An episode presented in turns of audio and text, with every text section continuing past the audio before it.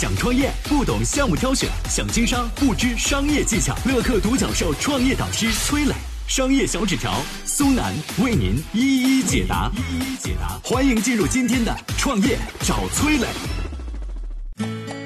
时隔百年，大规模倒牛奶事件再次发生，为何说销毁才是商品最好的去处？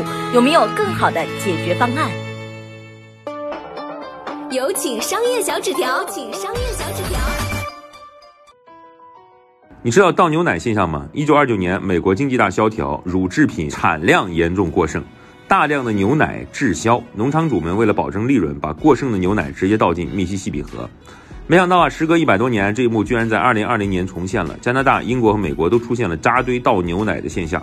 原本英国每天可以生产三千五百万升的牛奶，其中很大一部分提供给餐厅、咖啡店、学校食堂。如今这些地方全都关了门，但英国的一百八十万头奶牛还在源源不断的下奶。奶农却没有地方存放，只能不停倒掉。有人说，这么好的牛奶分给穷人不好吗？啊，资本家嘴脸真的是很丑恶呀！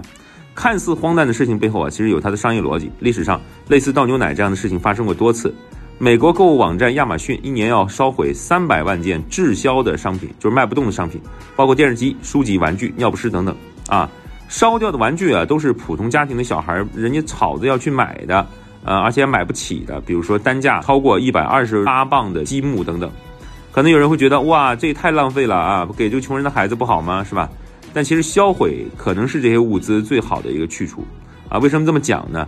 因为面对卖不动的商品，亚马逊两个选择：一继续存放，但是存放也要成本的呀，你知道吗？一平方米存放成本要四十三美元，这是一年的价格。那么如果这么多商品，动不动就是上百万美元的存储费用，那么亚马逊把商品就退回供应商，这是第二个选择啊，我退回去，退回那个生产企业，但是它退产品也是需要发物流的吧，对不对？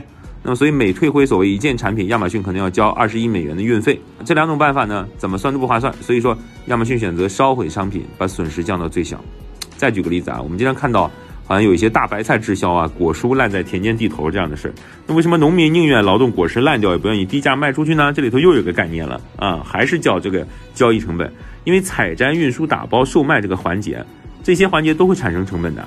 如果说我把一车西瓜卖给上游的供应商，那么运输费用可能需要两百块，但是在西瓜不值钱的情况之下呢，一车西瓜我卖出去只能卖一百块，就是我运西瓜运出去，摘下来运出去要花二百块钱。西瓜不值钱，只能卖一百。这时候我每卖一车，等于说亏一百，所以烂在地里是一个更经济的选择。那当然，大家都知道，正确做法是让商业的手段去调节市场。比如说，大家多买了、多消费了啊，需求扩大了，价格就慢慢回升。农产品有去处，牛奶也不会去浪费。但是，知道和做到之间是有一个长长的距离的。有时候呢，思考问题不是从感情出发，在商业上追求一个完美的平衡，才是最大的慈善。我是崔磊，很多互联网公司啊都曾经邀请我去分享创业方面的课程，包括抖音、快手、百度、阿里、腾讯等等。我把主讲的内容呢整理成了一套音频课程，这套课程啊包含了创业怎么找合伙人、怎么找到投资人、怎么制定正确方向、怎么组建自己的团队等等。相信我，不管你是创业小白还是有过创业经历的伙伴，这些内容对你来说都有帮助。下拉手机屏幕，在节目简介里边有我的个人微信号，添加微信，这套课程今天免费送给你，快去领取吧。